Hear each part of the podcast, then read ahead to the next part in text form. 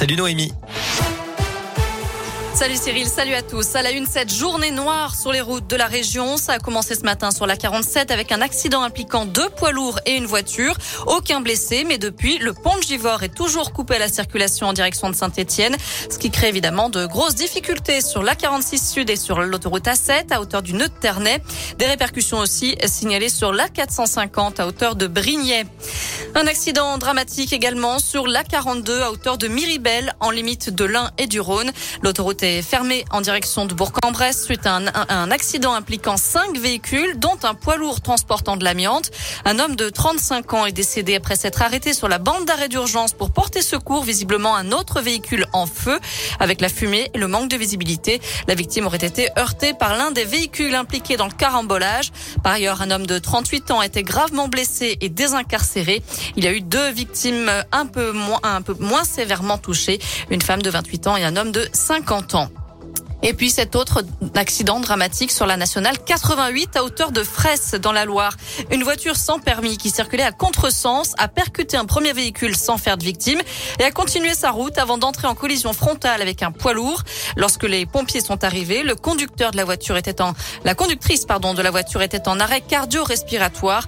Cette femme de 70 ans n'a pas survécu. Aux dernières nouvelles, la RN 88 est toujours coupée dans le sens Le Puy-Givors. À l'échelle nationale, une bonne nouvelle pour le porte-monnaie des Français. Le taux d'intérêt du livret A va doubler le mois prochain, passant de 0,5 à 1%. Annonce du ministre de l'économie, Bruno Le Maire, qui confirme aussi la hausse du livret d'épargne populaire. Il passe de 1% à 2,2%. Un livret destiné à tous les Français qui gagnent moins de 20 000 euros par an. Dans l'actu également des enseignants sceptiques qui attendent la concrétisation des promesses. Ce matin, Jean-Michel Blanquer a annoncé 8000 renforts supplémentaires jusqu'à la fin de l'année scolaire pour répondre à la colère du monde enseignant. Il promet l'embauche de plus de 3000 profs remplaçants, mais aussi des surveillants, des vacataires administratifs et des médiateurs de lutte anti-Covid. Plusieurs centaines de personnes seront également embauchées définitivement via le recours aux listes complémentaires.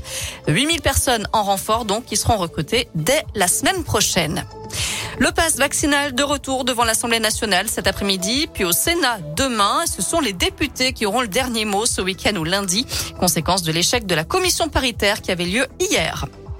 On termine avec la fin du Dakar en Arabie Saoudite et la victoire d'un Isérois en quad. Alexandre Giroud termine avec plus de deux heures d'avance sur ses poursuivants. En auto, c'est le Qatarien Nasser Al-Attiyah qui termine premier et le Britannique Sam Sunderland s'impose chez les motards. Voilà pour l'essentiel de l'actu. Côté météo cet après-midi, les nuages ont laissé place à de belles éclaircies. On en profite mais on s'habille chaudement. Les températures dépassent pas 3 degrés.